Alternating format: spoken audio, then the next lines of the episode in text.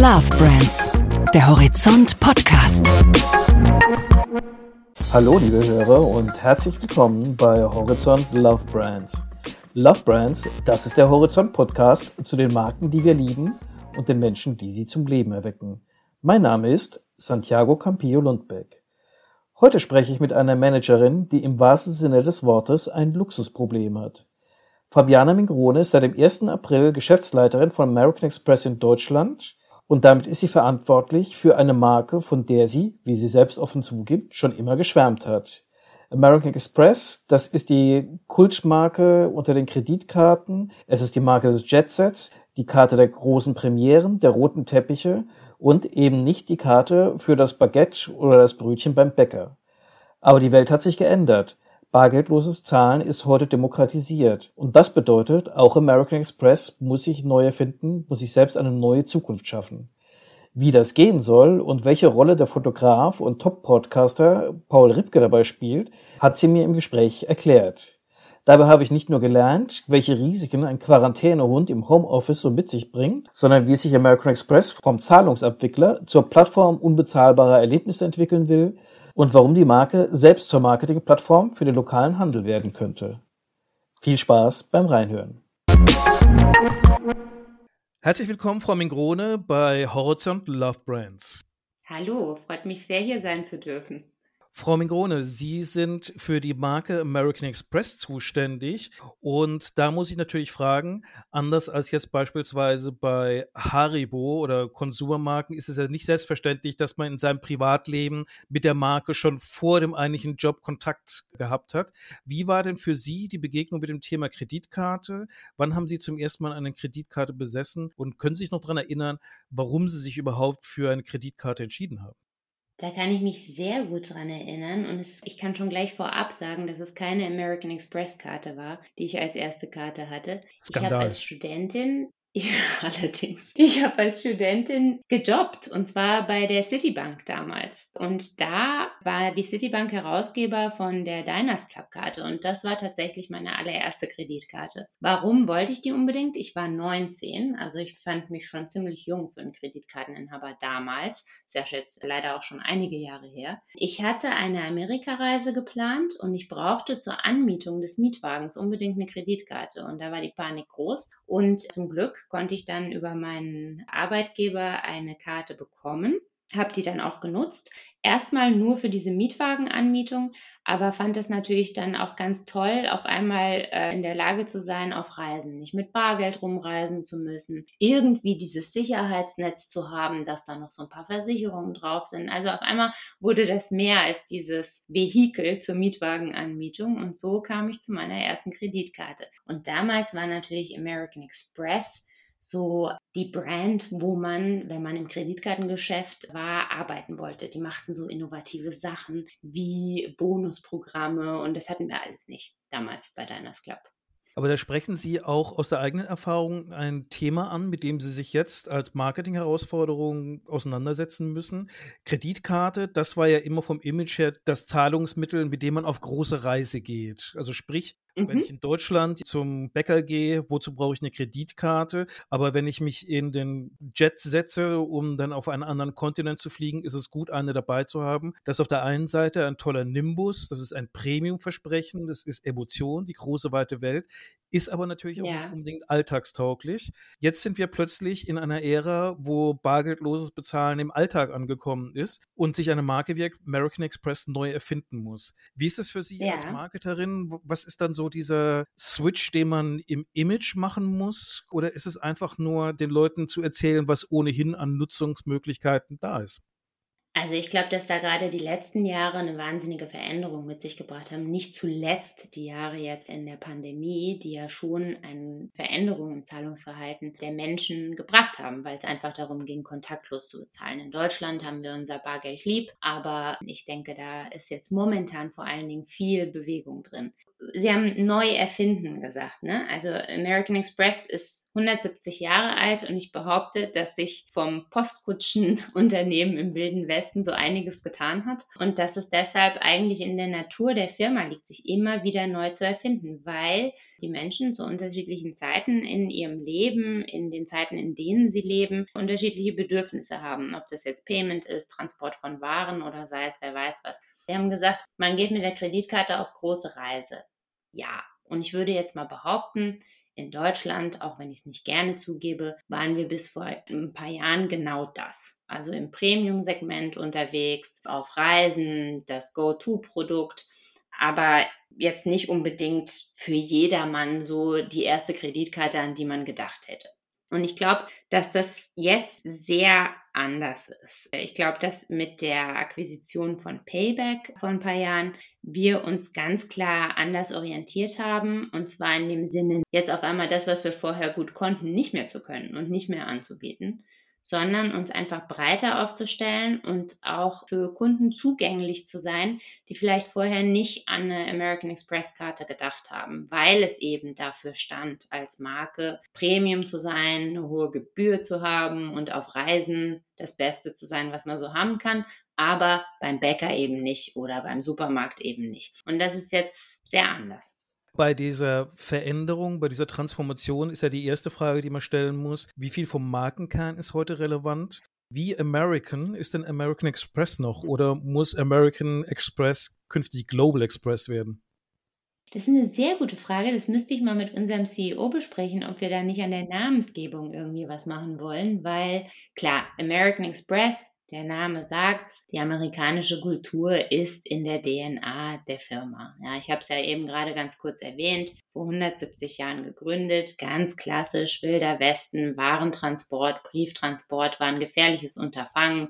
Wells und Fargo haben sich da zusammengeschlossen und Butterfield war da auch noch dabei zu American Express, um genau diesen Service abzubilden. Aber daraus ist dann ziemlich schnell was Globales entstanden. Ne? Also man hat sich sehr schnell aus den USA wegorientiert oder weiter orientiert und mit der großen Aus- und Einwanderung hat natürlich auch die Vernetzung weltweit äh, begonnen. Und in Deutschland waren wir zum Beispiel an den damaligen Überseehäfen in Hamburg und in Bremen präsent. Und so ist auch irgendwie dieser Schritt in die Reisebranche geboren, ne? weil an diesen Zentren, Bremen, Hamburg, da kamen dann Touristen hin, die vielleicht da eine Geldanweisung entgegennehmen wollen oder aufgeben wollten oder einfach mal eine amerikanische Zeitung lesen wollten. Ne? Also es war so Home away from home. Ne? Und so fing auf diese Art und Weise der Einstieg in die Tourismusbranche an. Also ich sag mal so, die Unternehmenskultur ist auf jeden Fall amerikanisch geprägt. Und das meine ich im positiven Sinn. So Dinge, die vielleicht hier nicht ganz so alltäglich waren, wie flache Hierarchien, Einbindung in Entscheidungsfindungen, auch mal sich als Mitarbeiter oder Mitarbeiterin in eine Richtung entwickeln zu können, die vielleicht so nicht auf dem Lebenslauf stand. Also ich glaube, das ist schon sehr amerikanisch geprägt, aber zusammenfassend würde ich einfach sagen, dass Amex sehr American ist mit einem großen Schuss internationalem Einfluss. Wie greifbar ist die Marke? American Express ist ja erstmal auch eine Dienstleistungsmarke. Das Dumme an Dienstleistungsmarken ist, dass die nicht ein Produkt haben, was ich über seine Form, über seine Anwendungsmöglichkeiten jetzt von der Konkurrenz abheben kann, sondern mhm. ich bestehe aus einer Vielzahl von kleinen Interaktionsmomenten mit meinen Kunden, die ja manchmal gut und manchmal weniger gut laufen. So ein komplexes Schiff umzusteuern und diesem Erlebnis ein Gesicht zu geben, ist ja nicht ganz einfach.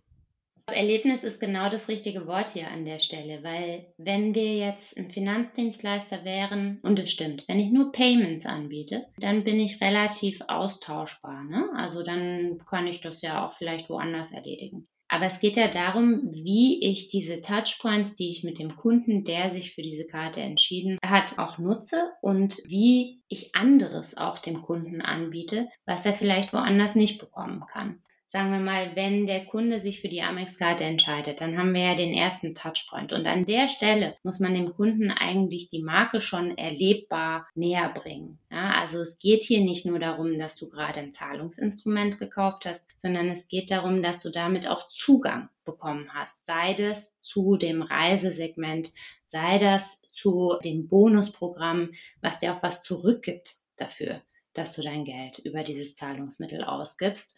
Oder es können auch Events sein. Ja, gerade in den letzten zwei Jahren haben wir ganz viel auch digital angeboten, ne? als die Leute zu Hause relativ gestrandet waren und eigentlich danach lechzten, mal was anderes zu erleben. Also ich glaube, es geht ganz viel darum, jeden Touchpoint so zu nutzen, dass man das, was American Express noch ist, wovon ich behaupte, dass es eigentlich die Hauptsache ist, was es jenseits der Zahlungsdienstleistung anbietet.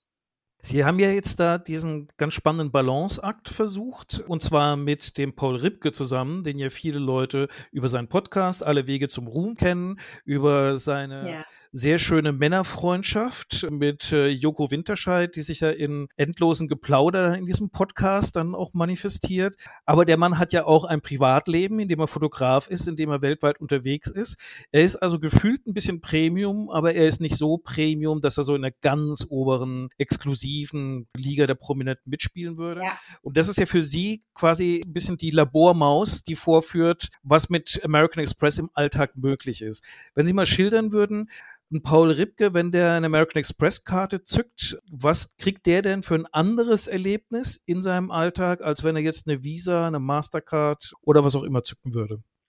Also, ich glaube erstmal ganz simpel, ich fange mal an bei dem Thema, wenn er denn bezahlt, einfach nur mit der Karte. Ne? Also ein Paul Riebke bekommt übrigens nichts anderes als jeder andere Kunde, nämlich wenn er eine American Express Karte nimmt, äh, Membership Rewards Punkte und wenn er eine Payback American Express Karte nimmt, bekommt er Payback Punkte. Das heißt, ich bekomme schon mal was zurück dafür, dass ich mein Geld damit ausgebe. Wenn jemand natürlich jetzt viel unterwegs ist, hat er noch ganz viele andere Vorteile drumherum. Erstens können wir die Reise organisieren für unsere Mitglieder. Zweitens müssen die Mitglieder äh, am Flughafen jetzt vielleicht auch nicht unbedingt in den Wartezonen sitzen, sondern sitzen in der gemütlichen Lounge.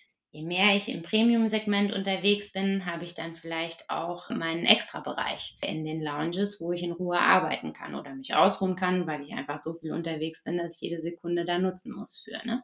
Also ich glaube, dass es im Reise- und im Bonusprogrammbereich wenige gibt, die da mitspielen können. Was ein Paul Riebke noch bekommt, wie auch alle anderen Mitglieder auch, ist Zugang zu Events. Sagen wir mal, der Paul Riebke hätte sich in der Pandemie einen Hund angeschafft, wie so viele äh, andere auch, ja, und kommt mit diesem Hund nicht zurecht, kann er sich über unsere Amex Events mal einen Hundecoach anschauen und da mal eine Session buchen mit diesem Hundecoach. Wenn er nicht weiß, wo er sein Designermöbelstück herkriegen kann, kann er sich bei unserem Service melden und wir finden mal raus, ob es irgendwo noch auf Lager gibt. Momentan ja ein sehr großes Thema. Die Dinge sind nicht mehr auf Lager, also da helfen wir aus. Wenn er keine Zeit hat, sein Restaurant zu buchen, wo auch immer es er ist, dann werden wir das auch für ihn übernehmen. Und ich glaube, es ist das Zusammenspiel dieser verschiedenen Faktoren, die da den Erfolg meiner Meinung nach ausmachen. Auch ganz, sag ich mal, rationale Dinge wie bin ich eigentlich versichert, wenn ich so durch die Welt toure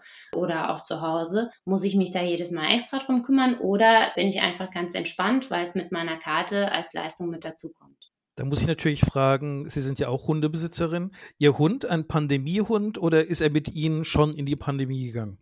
Nee, er ist tatsächlich ein Pandemiehund und man wird da beim Tierarzt auch ganz oft schräg angeschaut, bis sie merken, dass man sich ordentlich um ihn kümmert, dann sind sie auch wieder nett zu einem. Aber ja, ja, es hat schon sehr um sich gegriffen, aber ich hätte ihn vielleicht auch schon vor der Pandemie haben sollen. Aber da muss man ja auch mal gucken, es hat sich auch verändert, wie man arbeitet und wie viel man zu Hause ist. Und vorher fand ich das nicht so leicht abzubilden.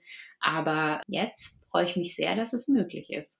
Wie sehr stößt man denn dann so an die eigenen Grenzen der Personalführung, wenn man dann einen neuen Hund im Haus hat und den dann nonverbal und ohne Personalabteilung dann irgendwie in die Abläufe des Hauses reinführen muss? Also am Anfang haben meine Kolleginnen und Kollegen den Hund sehr oft in der Kamera gesehen. Man ist ja eigentlich den ganzen Tag auf Videokonferenzen und auch des Öfteren gehört. Aber inzwischen hat er sich völlig eingegroovt auf den Ablauf und findet dieses ständige Gerede von mir ganz entspannt und ruht sich dabei aus, selig. Und erst wenn ich aufhöre zu reden, ist dann ein bisschen mehr Aufregung. Also ich will jetzt natürlich nicht den Übergang mit einem Vergleich machen von ihrem Hund zu ihren Mitarbeitern. Das wäre, würde beiden nicht gerecht werden.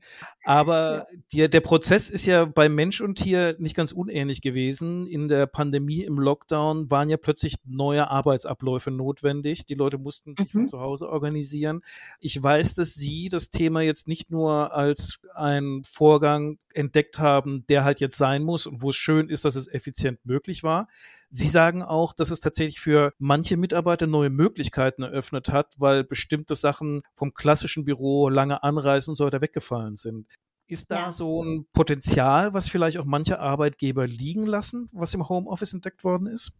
Also ich glaube, am Anfang haben wir uns ja alle extrem unwohl damit gefühlt. Ne? Also auf einmal haben ja auch viele so einen, einen Kontrollverlust, Ängste gehabt. Ne? Also nicht nur, wie behalte ich das Engagement bei der Mitarbeiter und Mitarbeiterinnen, sondern auch, wie stelle ich sicher, dass das auch jetzt alles so vorangeht. Also ich glaube, am Anfang waren alle wahnsinnig erschöpft davon, dass man versucht hat, das, was man im Büro gelebt hat, zu spiegeln. Ich glaube, erst als wir uns davon ein bisschen verabschiedet haben und die neue Realität angenommen haben, als die, die es tatsächlich war, haben sich diese Möglichkeiten gezeigt. Ja, also wir haben vorher ganz viel darüber gesprochen, was alles schlechter ist. Aber was zum Beispiel ich als viel vorteilhafter für eine bestimmte Gruppe von Kolleginnen und Kollegen er erlebt habe, ist, dass es ja schon hierzulande noch oft so ist, dass Mütter mehr von der Familienzeit irgendwie investieren oder mehr Aufgaben haben, was die Kinder betrifft.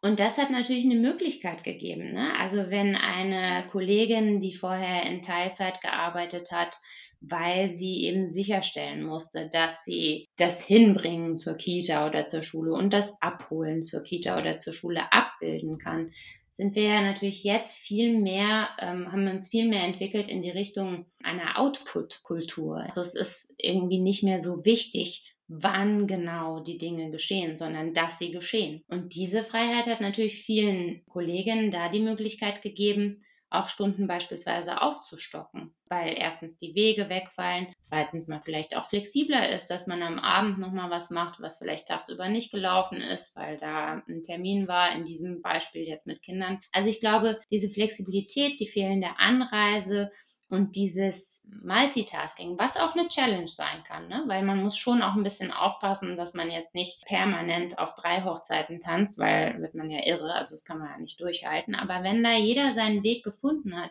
glaube ich schon, dass es große Möglichkeiten gibt, auch Kolleginnen und Kollegen, die vorher vielleicht durch Einschränkungen in ihrem Privatleben entweder in Teilzeit arbeiten mussten oder wollten oder äh, weniger Verantwortung übernehmen wollten, dass die jetzt eine Möglichkeit haben, da nochmal ganz anders auf ihren Beruf, auf ihre Karriere auch bei Amex zu schauen. Haben Sie auch beobachtet, dass diese Flexibilität in der Arbeit auch im Output was geändert hat? Ist das Marketing von American Express heute ein anderes, als es vor der Krise war?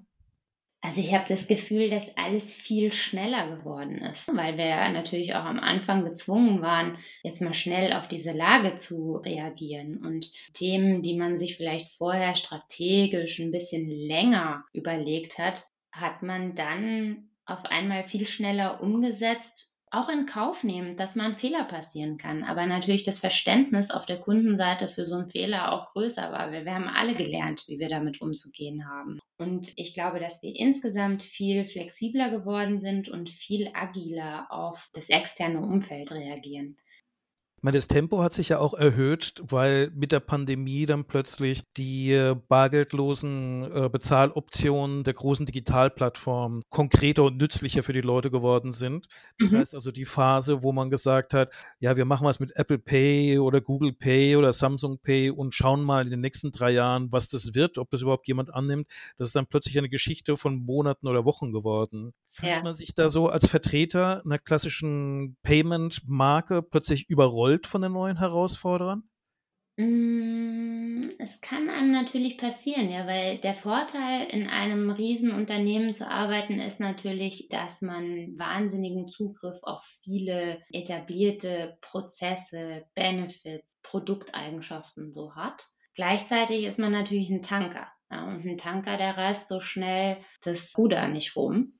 Aber ich glaube, dass wir da generell als Unternehmen schon immer genau wussten, so was unsere Stärken sind und wo wir mit Partnern zusammenarbeiten müssen beispielsweise. Also ich glaube, dass der Kunde inzwischen einer Marke wie American Express vertraut. Also wir sind seit 170 Jahren am Start. Also ich meine, da hat man ja genug Zeit gehabt, auch das Vertrauen aufzubauen. Aber gleichzeitig natürlich von uns Flexibilität und Innovation erwartet. Ne? Und wann immer wir merken, wir können das entweder in einem bestimmten Zeitraum oder generell nicht stemmen, dann arbeiten wir mit Partnern zusammen. Also in den USA zum Beispiel haben wir einen ganzen Bereich, der sich äh, damit beschäftigt, innovative Startups zu kaufen tatsächlich, um die Technologie einzukaufen. Und wo wir das nicht tun, beispielsweise in Deutschland, arbeiten wir mit Partnern zusammen, die bestimmte Bereiche schneller abbilden können, weil am Ende interessiert den Kunden, dass es funktioniert und dass er mit einem vertrauenswürdigen Unternehmen zusammenarbeitet,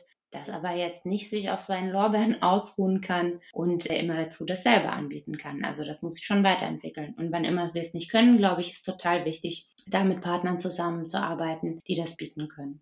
In so einer Partnerschaft ist es natürlich ganz einfach zu sagen, die Innovation kommt von den Startups, von den jungen Innovativen, von den, von den Tech-Affinen.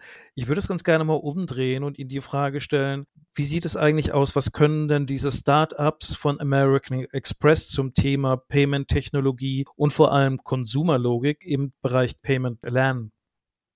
Ich glaube, dass es wirklich der Zusammenschluss ist, also die Zusammenarbeit ist. Ich habe das Wort Vertrauen vorhin genutzt. Ne? Also etablierte Unternehmen, ob das jetzt Finanzdienstleister oder andere sind, haben natürlich ein lang etabliertes Verhältnis zu dem Kunden. Ja, und gerade bei uns, wo Service wirklich groß geschrieben wird und wo man uns auch noch telefonisch erreichen kann und wo es eine Beziehung gibt zu dem Kunden, ist das was, was natürlich Newcomern fehlt. Und dauert eben eine Weile, um da Vertrauen aufzubauen. Und die Zusammenarbeit ist aus meiner Sicht da fundamental, denn so profitieren ja beide voneinander. Also ich glaube, ich kann eine ganz tolle technische Lösung haben. Ich kann eine ganz tolle Datenlösung haben. Ich kann die schönste Customer Journey auf meiner App abbilden.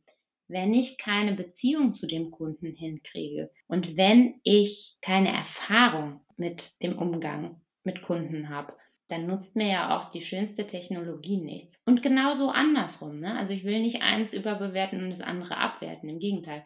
Aber ich glaube, dass der Zusammenschluss wirklich fundamental ist und da auch Möglichkeiten bietet, dass beide voneinander profitieren und am Ende der Kunde profitiert, weil der wird entscheiden, ob das gut ist, was diese zwei Firmen miteinander gemacht haben, der etablierte Player und das Startup.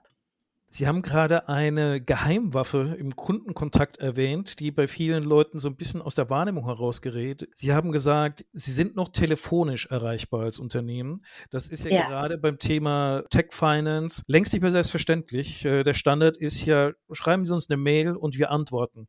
Klammer auf, hoffentlich, ja. Klammer zu. Ihre Erfahrung, wie locker gehen denn die Kunden derzeit schon um mit dem Thema digitale Interaktion mit der Marke? Ist es noch so, dass man es gerne hätte, telefonisch anrufen zu können? Oder haben Sie da schon gerade bei den jüngeren Generationen, die vollkommen ja. okay damit sind, per Chat und per Mail mit ihrer Bank zu sprechen und nie einen Menschen jemals ja. real gehört zu haben? Also es gibt natürlich eine Kundengruppe, die viel lieber eine E-Mail schreibt und die auch viel lieber im Chat Fragen beantwortet. Das, das stimmt. Es gibt Kunden, die überhaupt gar nicht anrufen möchten. Wann wir beobachten, dass eigentlich alle anrufen möchten, ist, wenn was schief läuft. Denn dann will man schnell mit einem Menschen sprechen, der einem auch diese Sicherheit gibt, dass sich jemand drum kümmert. Diese E-Mail, die landet ja nicht im Nirvana, aber wenn man in einer Stresssituation ist oder wenn man klarstellen muss oder wenn man schnell was regeln muss auf seinem Kundenkonto, dann beobachten wir, dass die Kunden sehr, sehr gerne immer noch anrufen. Weil es ist einfach eine andere Art von Beziehung. Das eine ist eine Transaktion, das kann auch nett sein auf dem Chat, ne? das kann auch eine nette E-Mail sein, das kann ein netter Brief sein.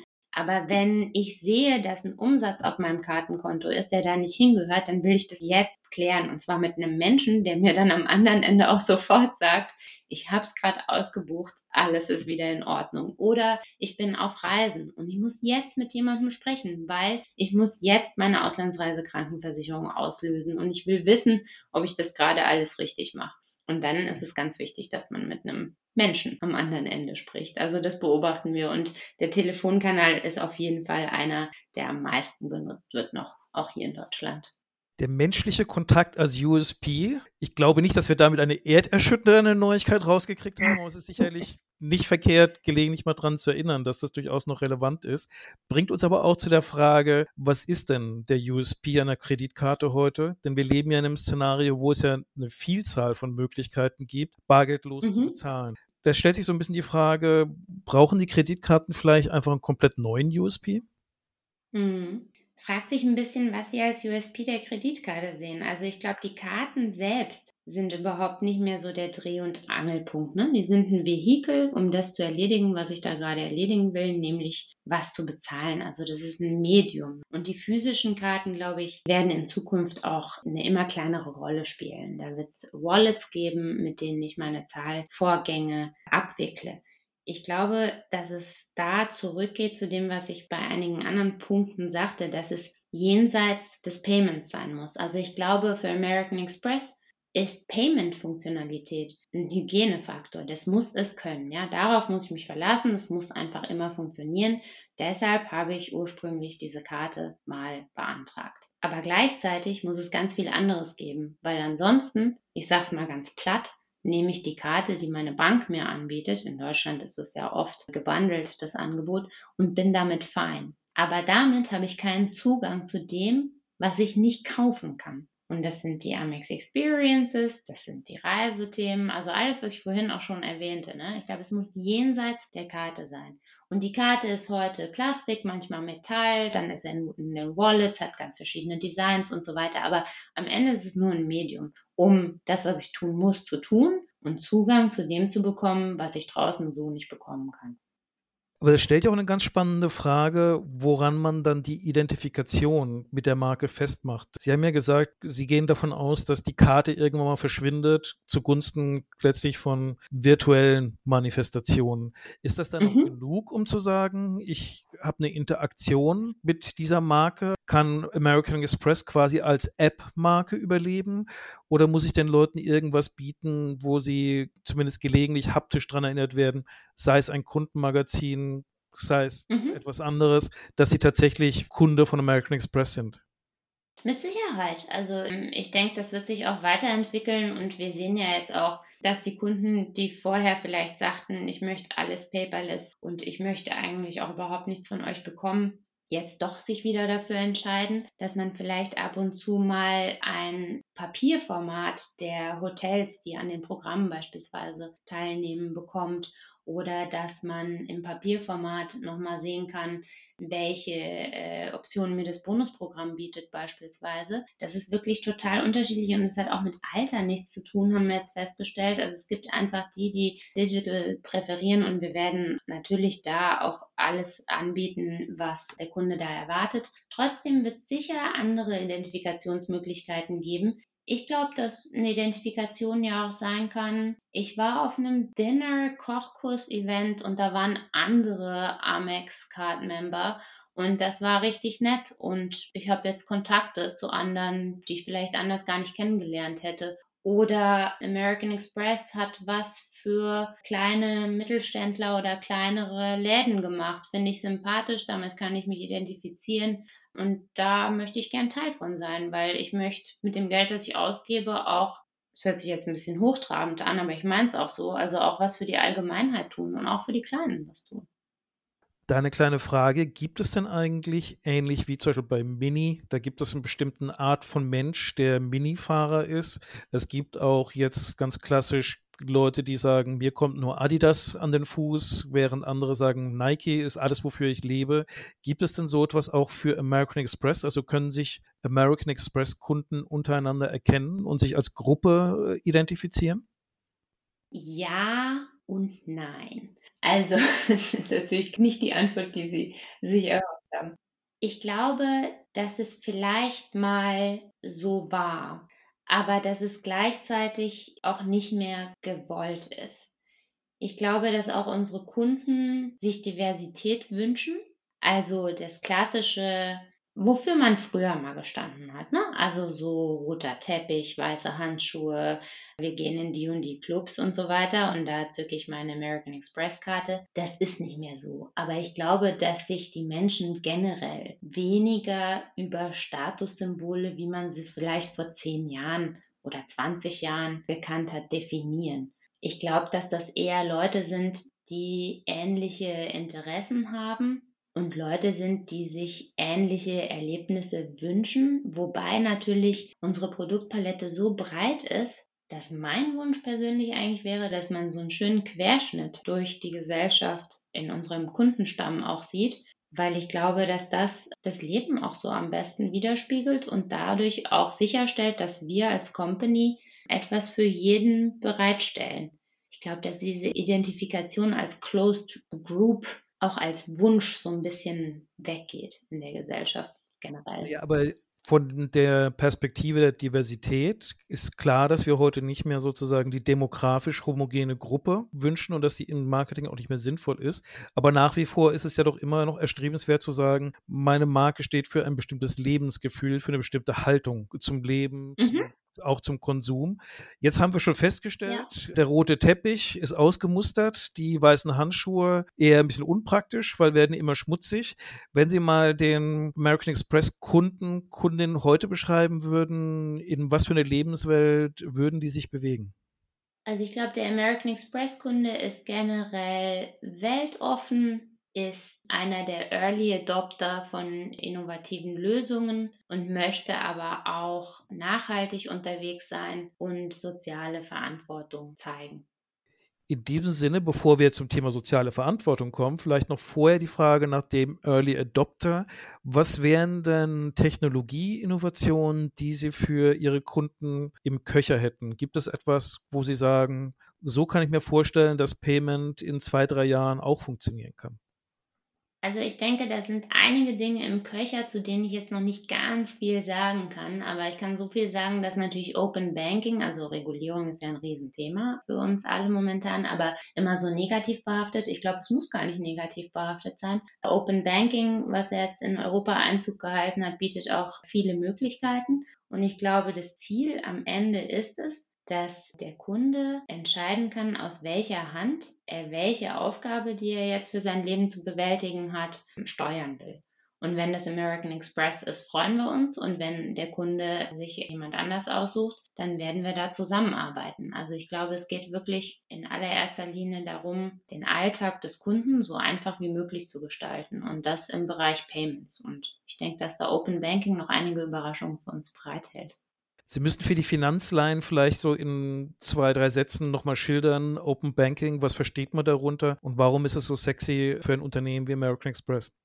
Das heißt, dass man eigentlich Daten, wenn der Kunde dem zustimmt, zugänglich macht für andere Dienstleister. Das heißt, man kann zum Beispiel sagen, ich bin damit einverstanden, dass American Express mit meiner Bank dieses und jenes teilt und ich würde dann gern automatisiert folgende Payments über American Express abwickeln können. Genauso aber auch umgekehrt. Ne? Also man gibt Zugang, man bekommt Zugang. Im Endeffekt soll das eigentlich erzielen, dass ich mir als Kunde Arbeitsschritte ersparen kann und einfach Themen im Hintergrund, die die Unternehmen miteinander regeln lasse und auch nicht immer wieder meine Daten bei X, Y und Z angeben muss. Es liegt absolut in Kundenhand und ist auch richtig so. Aber ich glaube, dass es da noch viele Möglichkeiten gibt, die wir in Europa gerade erst anfangen zu eruieren. Eine andere Seite, wo American Express vielleicht für Kunden nicht immer so ganz sichtbar aktiv ist, ist ja die Beziehung dann zum Handel, zu den Hotels, also sprich zum B2B-Bereich. Da haben Sie jetzt mhm. ja in dem letzten Jahr mit der Werbeinitiative für kleine Shops nochmal eine eigene Plattform gestartet, um ja jetzt nicht nur für die Kunden, sondern auch für die Leute, wo die Kunden einkaufen, was zu leisten. Ja. War das überraschend für die Händler, dass so eine Initiative plötzlich von American Express kommt? Oder gibt es da schon eine aktive Beziehung auch in solchen Fragen? Zum Handel und auch zu den kleineren Händlern gibt es eine aktive Beziehung. Dieses Shop Small Programm ist auch was, ich würde es mir gerne auf die Fahnen schreiben, aber es ist nicht in Deutschland erfunden. Das ist in den USA, hat das gestartet vor ein paar Jahren und dann haben wir es auch in UK gemacht und auch in Deutschland. Also klar, der kleine Händler hat jetzt traditionell American Express nicht als allererster auf der Liste so stehen. Und ist eigentlich durchweg immer eine positive Interaktion, wenn man kommt und sagt, so, wir möchten jetzt gerne was mit euch machen, weil wir glauben, dass unsere Kunden auch in ihrer Nachbarschaft die Karte einsetzen möchten dass sie euch als Händler auch unterstützen möchten in der Nachbarschaft und also jetzt gerade in den letzten beiden Jahren hat man ja sehr in seinem Viertel gelebt und das Viertel hat ja sehr gelitten, weil auch gerade die kleinen Händler teilweise entweder zu waren oder die Bestimmung nicht erfüllen konnten. Also es waren schon harte Zeiten jetzt auch gerade für die kleinen Händler. Und was wir einfach gemacht haben, ist, dass wir, um das auch zu schützen, also diese Vielfalt, die diese kleinen Händler bieten und eigentlich die Nachbarschaft ausmachen, dass wir eine Kampagne gestartet haben, in denen unsere Kunden Cashback-Angebote bekommen haben. Und so hat es eigentlich für beide Seiten super funktioniert. Wir haben den Händlern durch Kommunikation die Kunden ins Haus gebracht und unsere Kunden haben diese Gutschriften von uns bekommen. Und wir haben unseren Kunden gezeigt, guck mal, hättest du nicht gedacht, aber hier kannst du deine Karte auch einsetzen. Hast du vielleicht in der Vergangenheit, weil du schon immer bar bezahlt hast, in dem Laden immer bar bezahlt. Also ich glaube, dass das durchweg positiv aufgenommen wurde, auch gerade von den Händlern, die wir natürlich auch nochmal breiter aufgestellt haben. Ne? Also wir haben ja Kommunikationskanäle zur Verfügung, über die wir sehr gezielt unsere Kunden, die in der Gegend wohnen, auch ansprechen können und sagen können, guck mal, gib mal hier deine Adresse ein, dann siehst du, welche Händler in deinem Umfeld da mitmachen. Und so kamen natürlich auch Kunden zu den Händlern, die vorher noch nicht da waren. Und so haben eigentlich alle was davon gehabt. Und ich fand es vor allen Dingen auch im letzten Jahr total wichtig, dass man da auch gerade für die kleinen Händler vielleicht auch was tut. Das erinnert ja so ein bisschen vom Ansatz her an das, was Sie bei Payback machen. Das ist ja letztlich auch eine Plattform, wo Leute zum einen darüber informiert werden, Händler X ist bei dir in der Nachbarschaft und hat ein total schönes Angebot für dich. Und ja. für das Privileg, dort einzukaufen, kriege ich dann auch noch in irgendeiner Form eine Bonusgutschrift dafür. Jetzt ja. haben Sie in der Vergangenheit bei American Express also so eine Art Gütergemeinschaft, ja vor allem mit der Hotellerie, mit äh, der Gastronomie gemacht. Hat jetzt so diese Krisenidee, hat die die Fantasie entzündet, das in Zukunft vielleicht auch tatsächlich mit dem lokalen Handel zu einem permanenten Feature zu machen? Total. Also wir haben ja über, wir haben auch ein Ongoing-Programm und zwar, dass Händler, egal welcher Größe, für ihre Kunden bestimmte Angebote bei uns platzieren können. Das ist was, was das ganze Jahr läuft und wenn ich ein kleiner Händler bin, dann wird es da ausgespielt, wo es relevant ist oder indem ich als Kunde einfach meinen Wohnort eingebe auf einer App und sehen kann, mh, hm, wo ist denn diesen Monat beispielsweise was, wo ich als American Express Card Member vielleicht einen Benefit bekomme, den ich sonst nicht bekomme.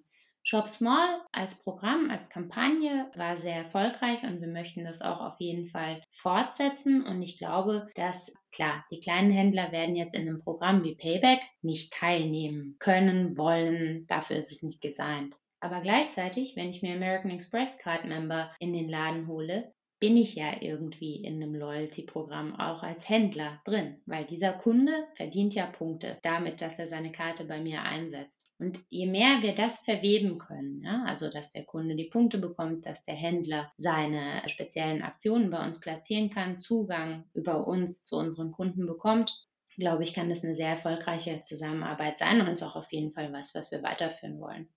Das ist jetzt der Moment, wo Sie als Marketerin in die Rolle wechseln, Marketing-Plattform für den lokalen Handel zu sein. Und da wir eine Marketing-Sendung hier sind, würde ich Ihnen dann auch die Chance geben, dann sozusagen die kleine Werbeeinblendung in eigener Sache zu machen. Was kann sich denn ein lokaler Händler, der bei Ihnen im Loyalty-Programm auftritt und der sagt, wir haben eine spezielle Aktion, kommt zu uns, kauft bei uns ein, was kann der sich denn als Werbeeffekt versprechen? Also ich habe dazu vielleicht zwei Werbebotschaften in eigener Sache zu platzieren. Das eine ist, für alle kleinen Händler, die uns momentan noch nicht akzeptieren, kursiert ja immer noch das Gerücht, wir seien so wahnsinnig teuer. Auch da hat sich vieles weiterentwickelt und wir bieten jetzt ein Pricing an, das dem Umsatz entspricht. Deshalb bitte dem Kollegen, der sich mit Sicherheit früher oder später in irgendeiner Form melden wird, bei jedem Händler Gehör geben und sich das einmal anhören, wie die Strukturen jetzt sind. Denn es ist wirklich sehr attraktiv, Amex zu akzeptieren. Was kann sich der Händler versprechen? Zugang zu sehr guten Kunden in Deutschland. Natürlich muss das relevant sein. Wir werden unsere Kunden nicht zuschütten mit irrelevanter Information, denn davon hat letzten Endes der kleine Händler auch nichts, weil dann wird es nicht mehr gelesen oder nicht mehr angeschaut. Aber Teil größerer Kampagnen zu sein, die entweder die Industrie betreffen, die diese kleinen Händler vertreten, oder an lokalen Aktionen teilzunehmen. Und ich glaube, es ist eine Plattform, die ich nicht ausschlagen würde als kleiner Händler.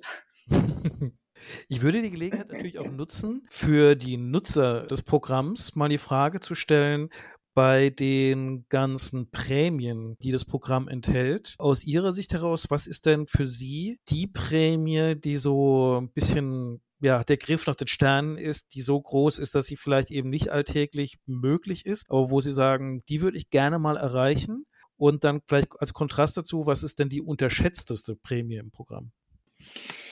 Kann es vielleicht anders beantworten. Also ich, ich wäre gerne so weit, dass ich so ein Around the World Ticket äh, einlösen könnte. Aber im Grunde kann ich ja in alles einlösen, denn das ist überhaupt nicht sexy, aber ich kann mit meinen Punkten ja auch bezahlen. Dafür entscheiden sich sehr, sehr viele Kunden. Das ist nicht so fancy, darüber zu sprechen, wie über so eine Prämie, die vielleicht schwer zu erreichen ist. Aber viele unserer Kunden entscheiden sich einfach dafür, entweder direkt beim Online-Umsatz mit Punkten zu bezahlen oder, wenn sie ihre Rechnung bekommen, zu sagen, ach, diesen Monat stehen ja auch noch viele Weihnachtsgeschenke an, dann bezahle ich meine Amex-Rechnung doch mal mit meinen hauseigenen Punkten. Auch ganz nett, weil dadurch ist eigentlich jede Prämie erreichbar. Aber wie Sie schon gesagt haben, ist es nicht ganz so sexy, wie wenn ich meine Karte zücke und sage, es geht aufs Haus. Ja, in der Tat. Das stimmt. Ja, wunderbar. Frau Migrone, ich bedanke mich herzlich, dass Sie die Zeit gefunden haben, uns hier nochmal Gesellschaft zu leisten. Ich drücke Ihnen die Daumen mit Ihrem Hund, dass er sich noch weiter gut einlebt zu Hause. Und Vielen Dank. zu einem produktiven Teammitarbeiter wird. Und ja, dann wünsche ich Ihnen noch einen guten Start in die Feiertage und ein spannendes 2022. Das wünsche ich Ihnen auch. Vielen herzlichen Dank für das Gespräch.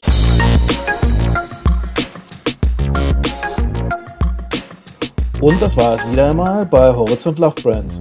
Wenn euch die Folge gefallen hat, dann vergesst nicht, uns zu abonnieren auf eure Podcast-Plattform. Und wir freuen uns natürlich auch über jede positive Bewertung bei Apple iTunes. Und natürlich haben wir noch weitere Marken, die für euch spannend sein könnten.